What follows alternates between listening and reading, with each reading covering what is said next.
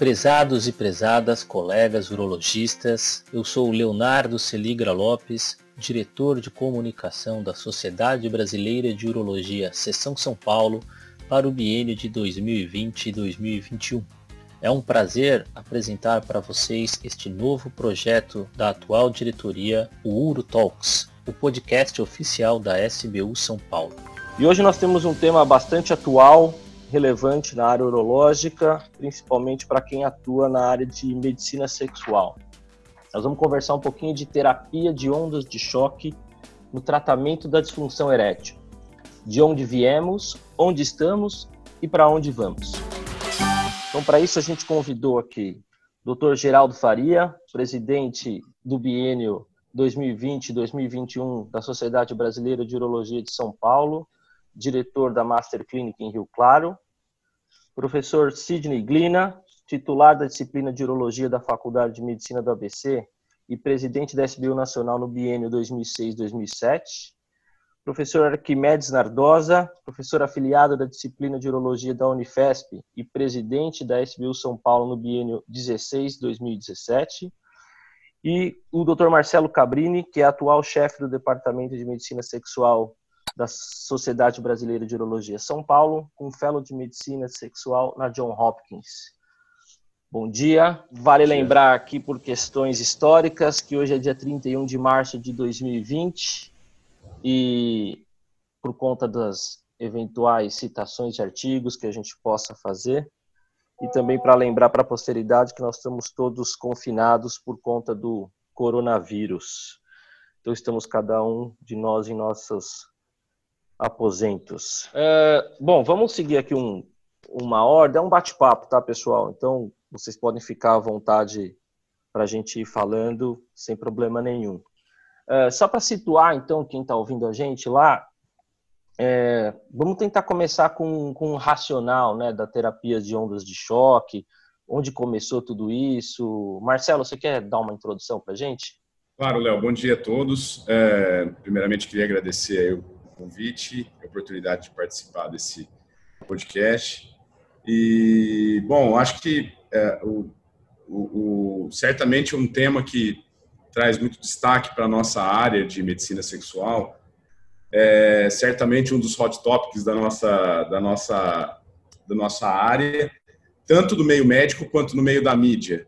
É, e eu, por curiosidade, eu fiz uma pesquisa agora cedo no Google, é, digitando os temas é, shockwave, therapy e erectile dysfunction, e um número razoavelmente grande de resultados apareceu, cerca de 870 mil então, acho que isso mostra o, a importância do tema é, atualmente. E eu acho que o grande destaque se dá pela ideia de que, talvez pela primeira vez, quando a gente fala em disfunção erétil, nós estamos falando de, um, de uma terapia que possa uh, restaurar, que possa regenerar um tecido, é, ou que possa reverter o processo da doença. Porque até então, tudo que revolucionou a disfunção erétil não mexeu no processo da doença, ele mexeu nos sintomas.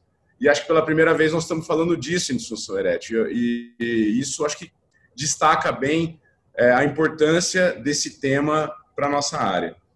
É, lembrar que onda de choque não é tudo igual, né? só para uma questão de definição, onda, onda de choque é uma onda mecânica, uma onda, uma onda sonora, que se propaga no meio. A diferença da onda de choque é que é uma onda com uma velocidade muito rápida, mais rápida que a velocidade do som, e que ela tem uma capacidade de penetração nos tecidos, né, de se propagar no meio, é, promovendo uma mudança de pressão, um pico de pressão seguido de uma queda de pressão, e essa variação é, consegue focalmente num determinado ponto do tecido causar alterações nesse tecido. É, é, uma técnica que. É, e lembrar que nem tudo é igual, existem outros tipos de ondas terapêuticas, como as ondas radiais, por exemplo, que não têm as mesmas características, mas que são usadas é, muito por outras especialidades, como ortopedia, por exemplo.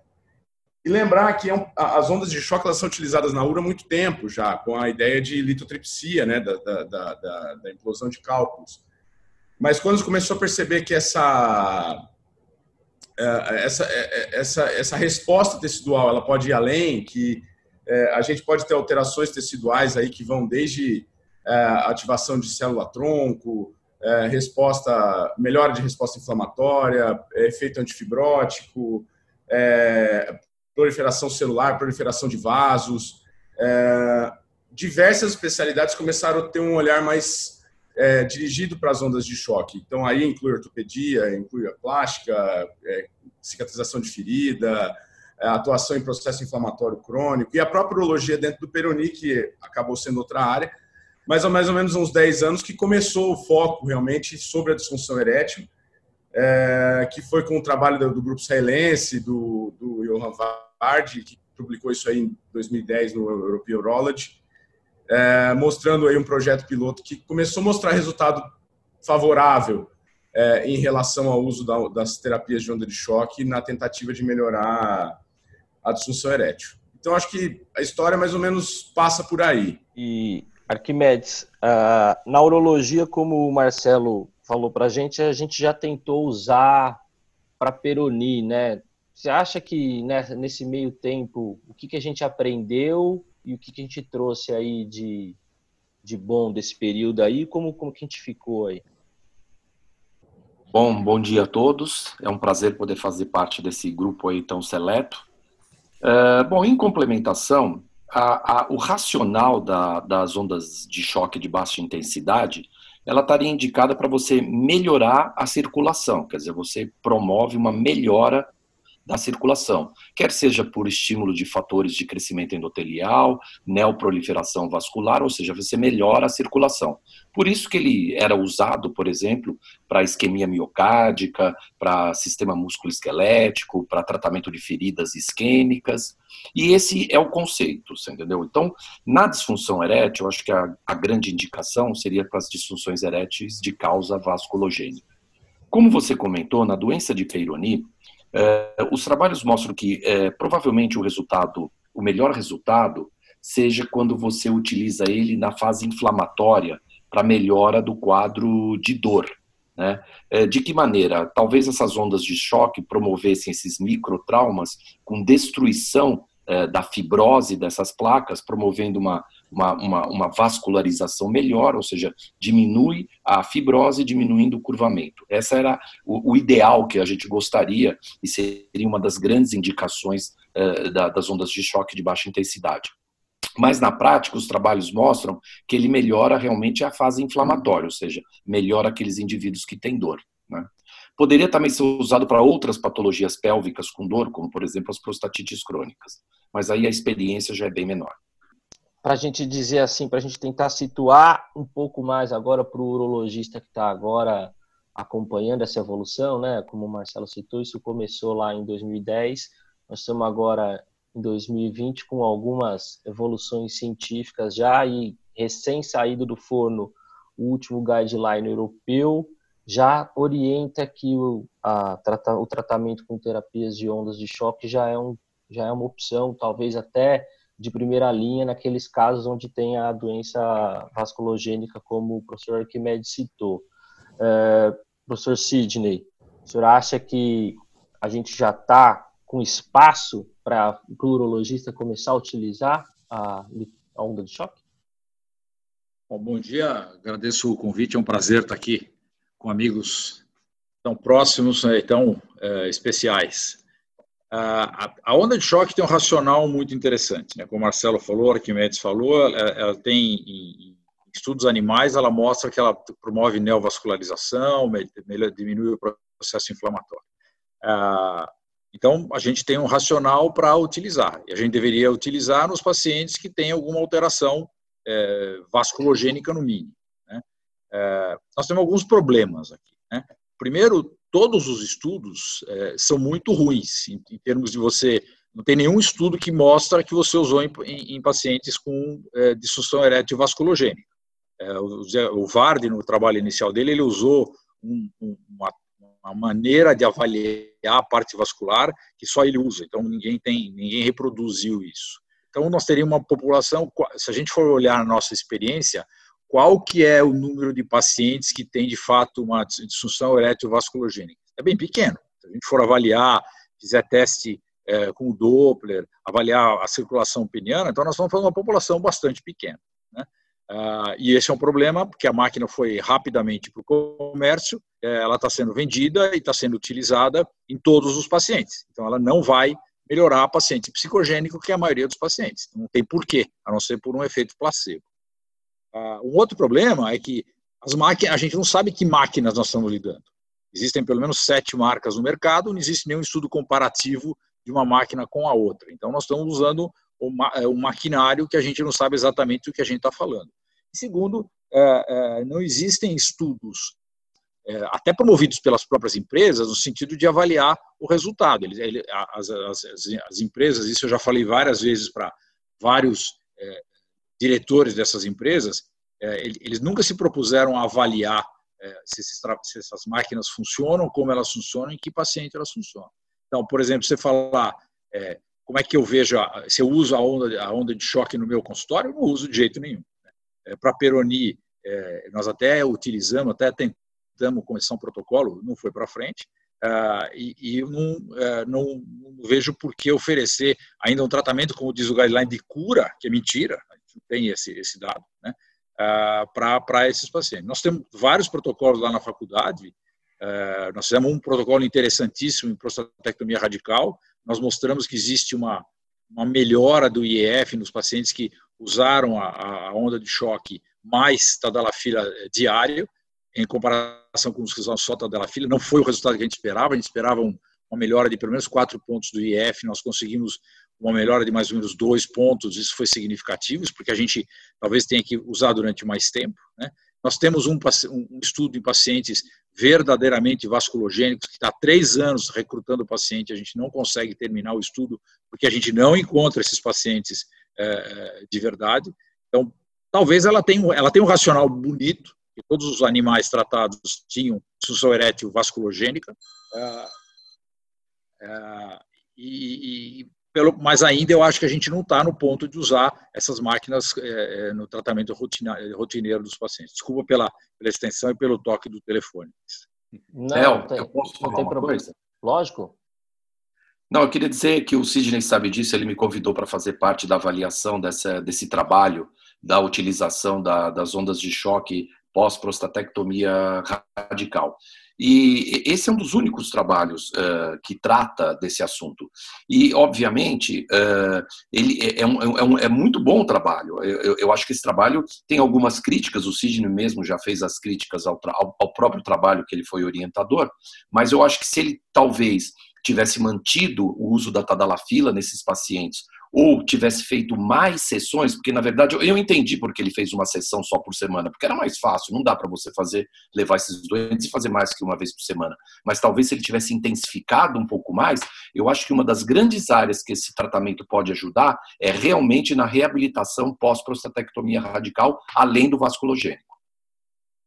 É, nós agora entramos numa segunda fase. Nessa segunda fase, nós vamos, nós não vamos fazer repetir sessões por semana. na realidade, é, conversando com o pessoal de, alguns, de alguns engenheiros dessa, dessas duas, de duas companhias, eles me falaram que talvez a gente precise estender no tempo e não fazer mais sessões na mesma semana. Então, nós estamos entrando com um protocolo agora, nós vamos fazer durante seis meses, né? e aí vamos manter a tadalafila o tempo inteiro, e vamos fazer avaliação com a tadalafila, porque nesse estudo que a gente fez, nós suspendemos a tadalafila para fazer o estudo.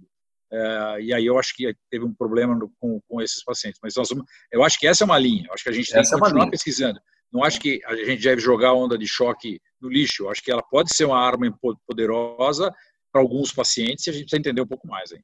Apesar da gente ter uh, estudos científicos mais recentes, mais, de melhor qualidade mais recentes, a gente já tem bastante gente uh, utilizando as máquinas. Uh, Dr. Geraldo inclusive numa pesquisa que antes de iniciar aqui que eu fiz, é um dos que possui um aparelho.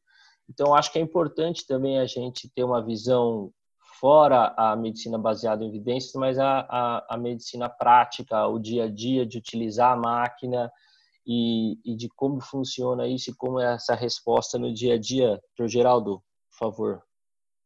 Bom dia a todos. É um grande prazer participar desse debate junto com esses colegas ilustres. É, eu acho que quando a gente fala de ondas de choque, a gente tem que pensar primeiro em algumas coisas que são fundamentais. O próprio Sidney já relatou que a gente tem aí no mercado cinco, sete máquinas sendo comercializadas. Cada uma delas traz um modelo de tratamento, traz uma forma eh, de liberação da onda, e evidentemente nós não temos condições de comparar resultados utilizando máquinas diferentes. Né? Então, este é o primeiro ponto. Qual é a máquina ideal? Qual é aquela que entrega a onda de melhor qualidade para o tecido cavernoso e que vai realmente propiciar a proliferação vascular, o fenômeno da angiogênese, que é o objetivo eh, do tratamento.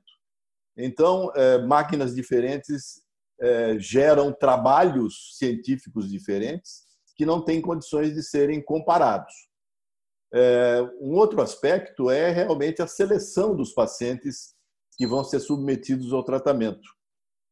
Se é um processo que tem como objetivo melhorar a circulação peniana, os pacientes têm que ser pacientes que tenham uma disfunção erétil de origem vascular. Seria esse, então, o foco do tratamento. E como o próprio Dr. Sidney colocou, esses pacientes é, representam uma minoria dentro do nosso universo de homens com queixa de disfunção erétil. Então, a seleção de pacientes é um critério muito importante para que você possa ter algum resultado positivo no seu tratamento. Um outro aspecto é, é a forma do tratamento.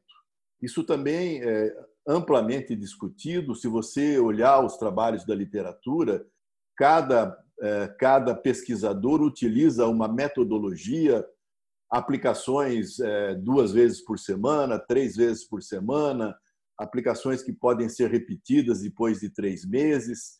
Então, você tem aí uma disparidade de formas de tratar os pacientes, que, repito, também não vão servir para comparação é, destes trabalhos feitos de forma diferente. É, por outro lado, os instrumentos de avaliação dos resultados do tratamento com a onda de choque são, muito, são na maioria das vezes, baseados em instrumentos é, subjetivos, né? o Índice Internacional da Função Erétil, a escala de rigidez e etc. É, poucos trabalhos avaliaram de maneira objetiva a melhora da circulação peniana através de um instrumento que seria a utilização do ecodoppler peniano nesses pacientes que foram eh, tratados com ondas de choque. Existe um trabalho de 2017 que foi publicado no Journal Sexual Medicine, em que os autores avaliaram esse aspecto eh, fazendo o ultrassom Doppler nos pacientes antes do tratamento e após o tratamento para observar se havia realmente uma melhora é, do pico de velocidade sistólica nestes homens tratados com ondas de choque. E o trabalho desse, desses autores mostrou que realmente houve uma melhora com significância estatística no pico de velocidade sistólica.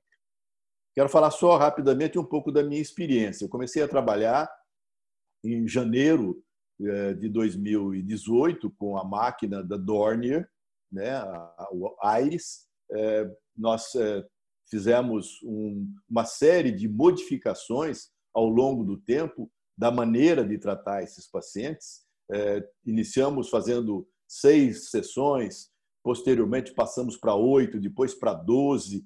Isso dá uma ideia de quão indefinida é, é ainda a forma de tratar os pacientes.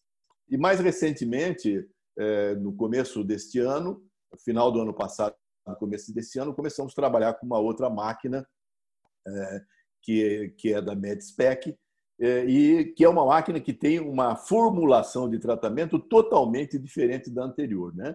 Na anterior, é, na Dorner, a gente fazia a utilização do probe, fazendo movimentos com, a, com o probe em toda, todo o corpo peniano e na região perineal, na crura, enquanto que na máquina da MedSpec a gente utiliza o probe de maneira estática, sendo aplicado em posições estáticas no pênis e na crura. Então, dá para vocês verem como as metodologias são diferentes e é difícil a gente fazer comparação. Eu fiz um levantamento agora do PubMed é, com ondas de choque e disfunção erétil, a gente tem 116 trabalhos publicados na literatura. Os trabalhos de meta-análise revisão sistemática são muito pobres. Né? O trabalho do Tom Lui, de 2017, é, ele selecionou aí, é, no início, um, um número de praticamente, acho que 40, são 48 artigos, e eles, no fim, acabou ficando só com sete artigos para poder ser estudado num estudo de, de meta-análise. Então, a gente tem muito pouca literatura e a grande realidade, nós não sabemos ainda qual é a melhor maneira de tratar esses pacientes, de que forma aplicar a onda, com que frequência, com que intensidade, se a gente repete ou não, de que maneira esses pacientes podem se beneficiar com esse tipo de tratamento. Geraldo. Oi, desculpa. Pois não, pois não, Arquimedes. Pode falar, Arquimedes. Eh, você nota alguma diferença entre essas máquinas? Porque a MedSpec trabalha com ondas eletrohidráulicas e a da Dornia com onda eletromagnética.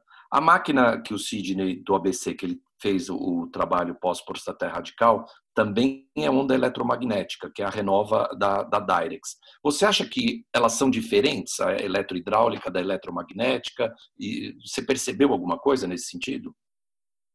A minha experiência com, é, com a máquina da, da, da MedSpec ainda é pequena, né, Arquimedes? Eu comecei a trabalhar com ela em novembro do ano passado e eu tenho um número pequeno de pacientes. Como eu tô, qual é o meu critério hoje? Eu, eu vou selecionar os meus pacientes com disfunção erétil arteriogênica, vasculogênica, baseado praticamente no seu, no seu, no seu passado, no seu histórico de doença cardiocirculatória, né? pacientes que têm, são cardiopatas, tiveram antecedente de infarto do miocárdio ou angina, que tenham algum tipo de vasculopatia periférica. Esse é um critério que eu avalio inicialmente. Esses pacientes eu vou submetê-los ao estudo ecodoppler. Todos eles são submetidos ao ecodoppler.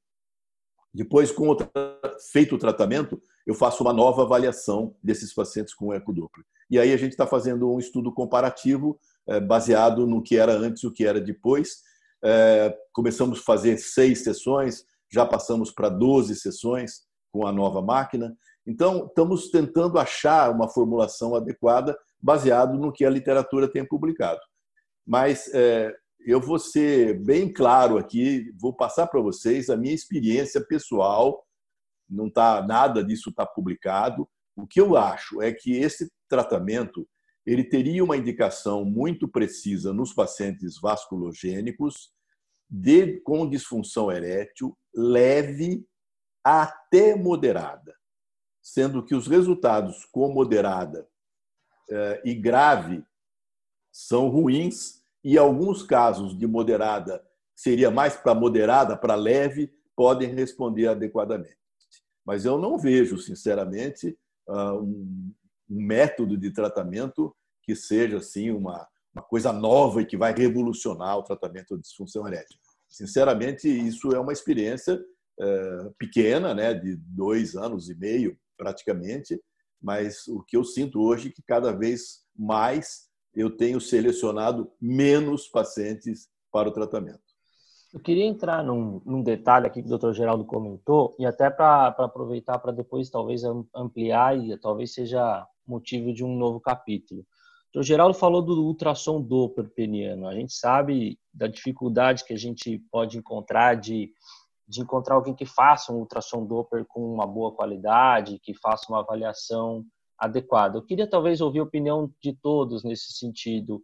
Uh, vocês têm o hábito de pedir para esses pacientes uh, especificamente ultrassom Doppler para fazer uma análise pré e pós eventual de um tratamento? Quando que você que você pede e se vocês se sentiriam mais confortáveis se vocês fizessem o, o exame. Pode, pode começar, Sidney. Bom, uh, quem começou a fazer o, o Doppler peniano no Brasil foi, foi o Instituto HL. Eu tinha, na época, trabalhava com dois cirurgiões vasculares, o Pedro Poeste Leão e o Zé Mário Reis. Né? Uh, nós compramos um, um, aparelho de ultrassom, na época era um Ultramark 4, que é Hoje a gente olha, parece um Volkswagen, né, da 1950. E, e nós fizemos mais ou menos uns 10 mil estudos. Né? é, nós fazíamos, né? porque ninguém sabia fazer naquela época. As pessoas que faziam ultrassom, o pessoal não queria pôr a mão no pênis e a gente começou a fazer. É, e, de fato, com dois cirurgiões vasculares, um deles era o Pedro, que era o camarada que introduziu a revascularização peniana, nós temos várias revascularizações penianas, nós encontrávamos muito poucos pacientes com teste alterado, né? muito poucos. É, aí, com a evolução do ultrassom, aí, com, com a, é, custo dos aparelhos, nós paramos de fazer, ou, outras pessoas apareceram, e eu uso hoje o ultrassom Doppler muito mais para provar para o meu paciente que ele não tem nada orgânico do que para encontrar pacientes com lesão. Né? É raro encontrar pacientes com lesão. Quando você faz o teste, você injeta droga, você faz estímulo sexual, é, é, você dificilmente você encontra o paciente com velocidade pico sistólica diminuída. Né? Um outro problema que você tem com o Doppler é que você depende da ação da droga é, vasoativa na, na musculatura lisa do corpo cavernoso. Isso é altamente é, sensível à ansiedade. Né? É, muitas vezes você encontra um paciente que não consegue ter ereção, né? aí você reaplica a droga ou você mostra um estímulo sexual, ele passa a ter ereção. Uh, e, e, por isso que não dá para acreditar, por exemplo, na velocidade de pico diastólico. Tem gente que diz, faz diagnóstico de fuga venosa por causa de um pico diastólico aumentado. Mas você não sabe se você teve um relaxamento total do corpo cavernoso. Não existe nenhuma maneira de você provar que você teve um relaxamento total. Então, a gente precisa. É, o Doppler pode ser uma arma poderosa, se encontrar um paciente que tem uma alteração importante, e aí você não vai conseguir eh, fazer uma revascularização desses pacientes. A gente tentou durante muito tempo e não conseguiu. É, e você vai acabar colocando prótese. Mas a grande maioria dos pacientes vem com teste normal. E eu uso assim, aquele paciente vai, não, doutor, eu tenho problema orgânico, eu tenho problema orgânico. Eu peço o teste para ele ver, e a maioria deles vem com, com, com normal. E quando você manda, hoje eu mando para alguns, alguns ultrassonografistas específicos, eles, eles fazem estímulo sexual, mostram vídeo para os pacientes, a grande maioria vem com resultado normal e ficam até assustados com a ereção que eles têm durante o teste. Arquimedes. Uh, eu acho um exame, eh, na, do ponto de vista prático, completamente dispensável. Quer dizer, eu não peço esse exame de rotina e só e concordo com o Cid, só algumas vezes para justificar que o paciente não tem doença uh, orgânica ou, em alguns casos, quando você indica uma prótese peniana num, num paciente que você sabe que tem disfunção orgânica, para justificar a, a, a, colocação da prótese.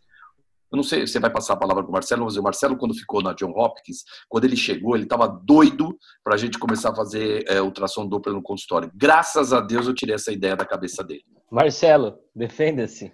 Bom, na verdade, na verdade, é, na época que eu fiquei lá, realmente estava se discutindo muito a questão do, do Doppler é, mas especificamente para o paciente com Peyronie, que você está, aquele paciente borderline, que você está na dúvida se vale a pena você fazer uma intervenção um pouco mais agressiva no pênis, é, para colocação de um enxerto, de uma curvatura complexa, ou se é um paciente que você já tenderia a ir é, para uma prótese. E o Doppler poderia te ajudar a pender para um lado ou para o outro nesse paciente porque você, você teria parâmetros melhores do ponto de vista vascular é, para decidir e orientar esse paciente da melhor forma. Se for um paciente muito borderline, que você vai precisa fazer uma manipulação mais extensa, você pode é, evitar isso, porque você sabe que você vai provocar uma disfunção erétil. Mas, de uma maneira geral, eu concordo muito com, com o, o, ponto de vista do professor Sidney. Eu, eu, realmente tenho esse ímpeto ainda, ainda não perdi, não. Eu acho que é, uma, é um exame é, que é válido, mas eu, eu, acho que fazendo um paralelo com, a, com as ondas de choque, talvez a grande dificuldade do ultrassom Doppler é a gente descobrir qual paciente certo para a gente pedir. É, hoje, na prática, eu uso muito para o mesmo para mesma para mesma objetivo do que o professor Sidney citou, que é convencer alguns pacientes difíceis é, que eles não têm nada orgânico, que eles não precisam passar por uma prótese, aqueles pacientes jovens que vêm para colocar prótese, que você sabe que é, certamente não vai ter nada orgânico, então esse, eu acho que esse é um caso bom para usar. E eu acho que a gente tem que ter muito critério na interpretação mesmo, porque principalmente esses laudos que vêm com escape venoso, com disfunção venoclusiva, a gente tem que ter muito cuidado na interpretação, porque geralmente é uma má estimulação que provocou isso. É, até teve um estudo do, do HC é, que mostrou que a estimulação visual é, associada à injeção ajuda nos resultados. Então, acho que é, é, a gente tem que ter muito critério na, na, na interpretação. Léo, queria só falar um pouquinho sobre o ecodoppler. Eu volto a insistir, o que nós temos hoje para avaliar é, melhora no tratamento de qualquer área da disfunção erétil, qualquer tipo de tratamento, né, com exceção das próteses, são instrumentos é, que têm também um viés muito grande. Né? Se você aplicar o IEF é, para o paciente num dia e repeti-lo no dia seguinte, você vai ver que há disparidades muito grandes nas respostas que o mesmo paciente é, coloca ali no questionário, numa diferença de 24 horas. Eu já tive oportunidade de fazer isso e você vê que as, as questões mudam muito. E também os pacientes têm, às vezes, dificuldade de entender a questão, a interpretação eh, da questão, o que, que nós estamos querendo, na verdade, perguntar a ele e ele não consegue responder porque não entende a questão. Então, nós não temos nenhum instrumento objetivo para poder avaliar melhora em tratamento da disfunção erétil. O único instrumento objetivo que nós temos, e concordo, é passível de críticas, é o estudo Ecodoppler. Então, é, eu tenho, eu, eu sou um entusiasta do ecodoppler por duas razões. Primeiro, que eu faço pessoalmente todos os meus exames. Então, aquela questão de um exame operador dependente, né, que você manda para diversos serviços e cada um faz de uma maneira, na minha experiência pessoal, isso não acontece porque sou eu mesmo que faço. Segundo, é, é lógico que nós não estamos querendo ver aí disfunção venoclusiva e, e outras questões. O que eu estou querendo avaliar de maneira objetiva é o pico de velocidade sistólica desse paciente. E, às vezes, o paciente, eu, eu identifico o paciente com uma disfunção é, é, vasculogênica, e quando você vai fazer o ecodoppler, você se surpreende. Mesmo com estimulação de droga, é, com altas doses de quadrimix, você tem picos de velocidade é, sistólica arterial em torno de 12, 15 milímetros por segundo, mostrando claramente um processo obstrutivo. Esse paciente com 12, 15 de, de pico de velocidade sistólica, ele não vai se beneficiar de nenhum tipo de tratamento. Ele é um paciente que seguramente a única solução para ele seria a colocação da prótese.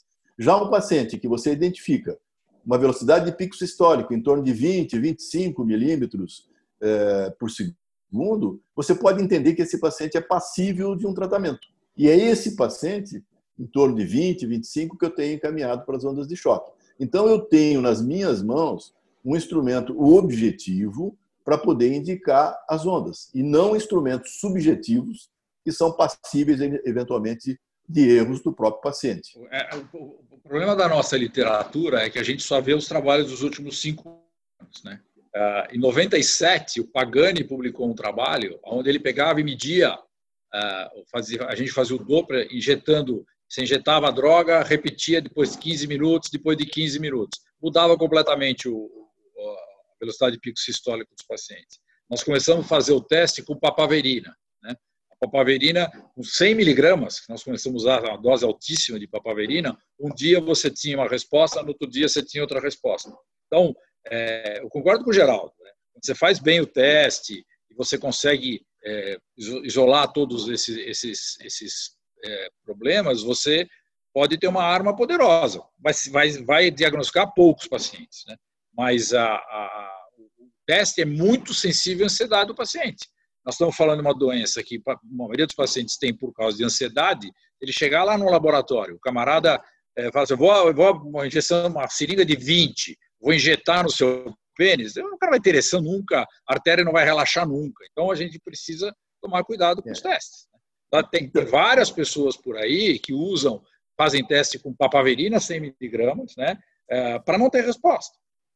Para não Sim, ter resposta. É, eu só queria fazer uma. uma é, evidentemente, a seleção do paciente para fazer um estudo ecodoppler já passou por todos os critérios que tornam esse paciente suspeito de ter um processo vascular. Né? Como repito, como disse, nós temos uma anamnese com histórico de doença cardiovascular. Nós temos na anamnese a informação da não existência de ereções noturnas, o histórico da perda total da ereção ou parcial da ereção, falta de sustentação. É lógico que não vamos levar para um estudo ecodoppler um paciente de 25, 30 anos de idade, mas um paciente na faixa dos 60 anos, 65, com histórico de doença cardiovascular, diabético, hipertenso, que toma medicações. Esse paciente é, provavelmente tem uma queixa muito mais relacionada ao aspecto orgânico do que ao aspecto é, psicológico. Então, a seleção do paciente para o ecodoppler é fundamental. O ecodoppler vai me dar uma, uma, uma um dado é, objetivo se ele tem realmente uma falta de circulação no pênis e que, e o que é mais importante, não é para diagnóstico, é para comparar o resultado das ondas de choque. Eu só estou fazendo nesse sentido. Eu quero ver se depois do tratamento, se ele respondeu os questionários, mostrando que ele melhorou. E se eu tiver uma melhora objetiva no ecodoppler, posso dizer que a onda de choque foi favorável nesse tipo de paciente. Então, esta é a questão que eu acho que nós temos que pensar. Nós temos que ter um instrumento objetivo. Nós não temos esse instrumento objetivo. É, é, que assim, eu não, eu não sei exatamente, Geraldo, eh, se a gente, se o ecodoppler vai avaliar a melhora da onda de choque, porque você vai agir na microcirculação e não na macrocirculação. Mas isso a gente não dá para saber ainda hoje. Eu acho que a gente precisa estudar, continuar estudando. Eu acho que a onda de choque é uma coisa, é, pode ser uma coisa muito interessante, muito poderosa. É, o problema é que a gente não está não tá, sabendo exa exatamente como usar. Né? Talvez as, as máquinas estejam erradas. Talvez tenha que ser outras máquinas, outro tipo de onda, e a gente não tem isso. Porque, assim, por que, a Pfizer, quando lançou a sildenafila, não vendeu no mercado imediatamente e fez um estudo gigantesco com milhares de homens, nós participamos disso, é, para ela provar que funcionava. E, e saiu um artigo recentemente, uma meta-análise sobre o efeito placebo, né, nos estudos com inibidor de fosfoesterase tipo 5, né, 48% dos pacientes respondem ao placebo.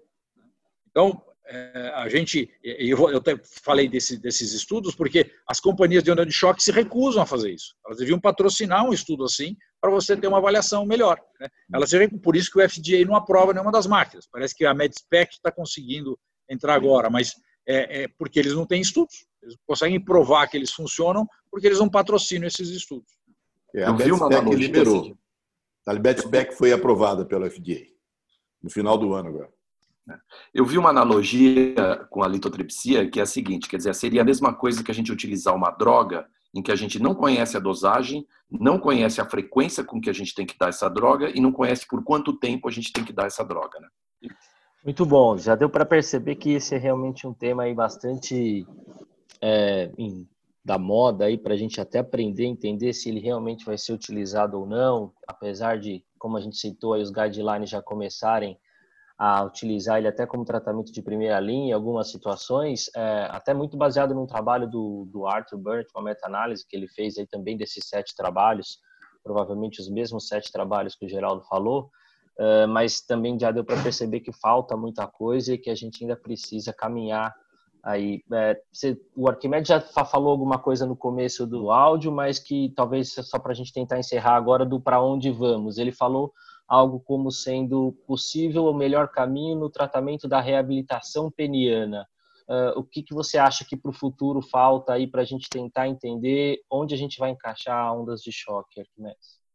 Ah, eu acho que ela tem um grande espaço, principalmente nas disfunções de causa vasculogênica, reabilitação pós-prostatectomia, em que o nosso intuito é manter a circulação peniana, ou seja, estimular a, a, o fluxo de sangue para o pênis. Eu acho que ela, ela pode ter um papel importante associado ou não a inibidor. Acho que associado ao inibidor seria uh, melhor ainda. Uh, e, e, eu fiquei um pouquinho entusiasmado com essa melhora do processo inflamatório, não na doença de Peyronie, porque a gente tem outras medicações que acabam melhorando a fase da dor.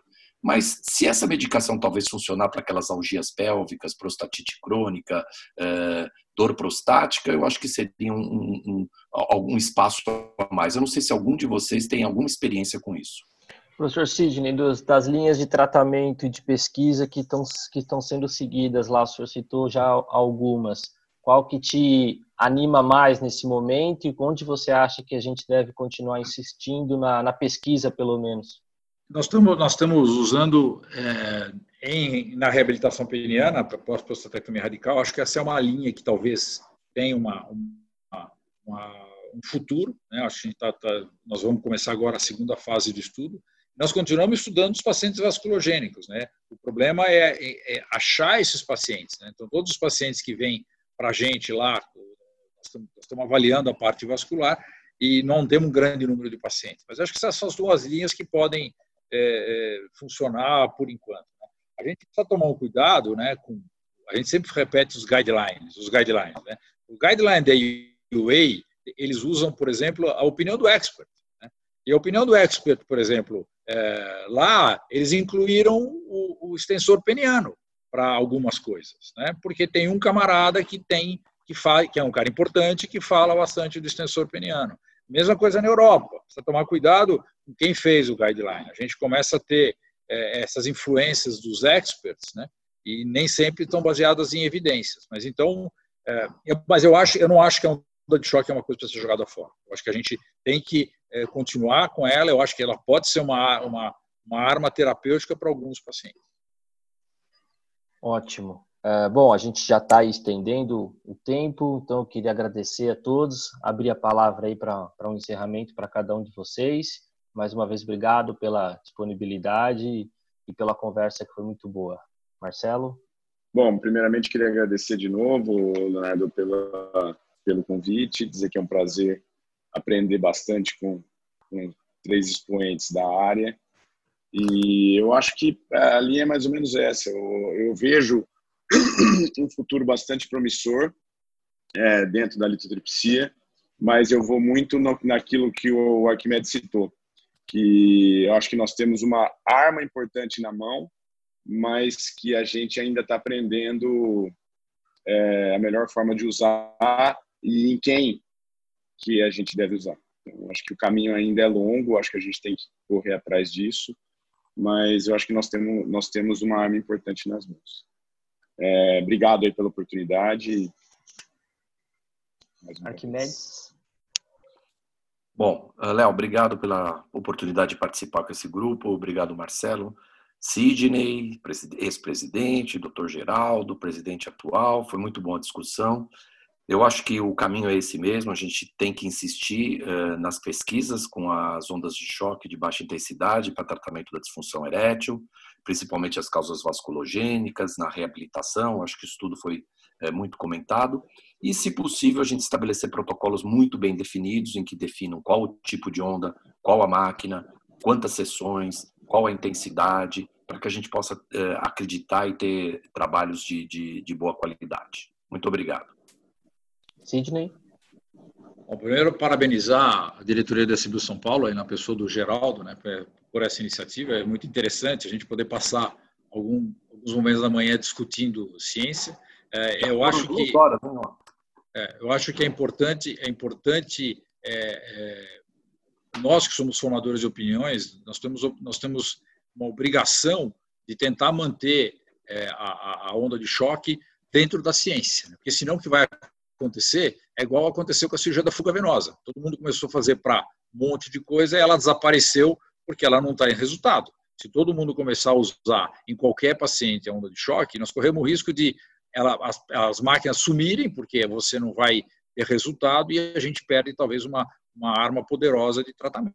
Então, a gente, nós temos essa obrigação de ficar de tempos em tempos discutindo, é, mastigando o assunto, no sentido de que a gente tenha uma, opinião mais é, é, abalizada sobre o assunto. Ah, muito obrigado pela, pela oportunidade. Geraldo?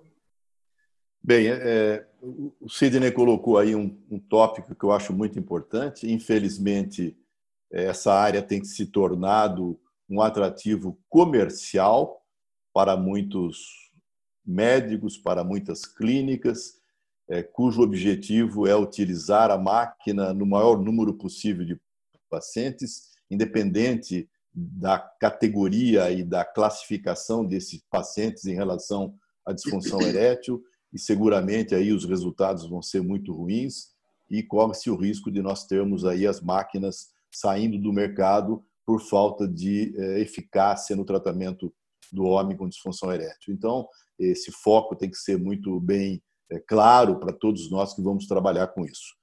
Eh, quero agradecer aí o convite e quero aqui publicamente elogiar o, o Dr. Leonardo Seligra, que é o nosso diretor de comunicação, que é aquele que está entusiasmado em dar uma nova face na comunicação da Sociedade Brasileira de Urologia, Seção de São Paulo. Obrigado, Léo, por todo esse entusiasmo que você tem tido aí na área de comunicação. Muito obrigado e estar aí com Arquimedes Nardosa, Sidney e Marcelo, é, colegas, amigos é, que militam com a gente aí na área de medicina sexual há várias décadas. Muito obrigado a todos. Muito obrigado. Bom resto de dia para todos. Obrigado.